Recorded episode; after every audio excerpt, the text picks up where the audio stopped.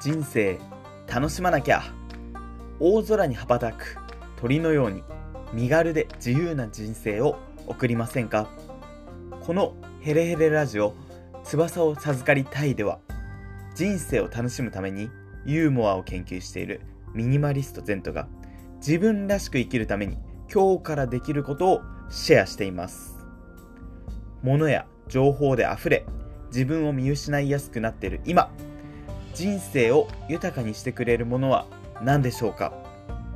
ミニマリズムやシンプルライフを通じて理想のライフスタイルを作りましょう。この放送は毎日17時50分にお届けしています。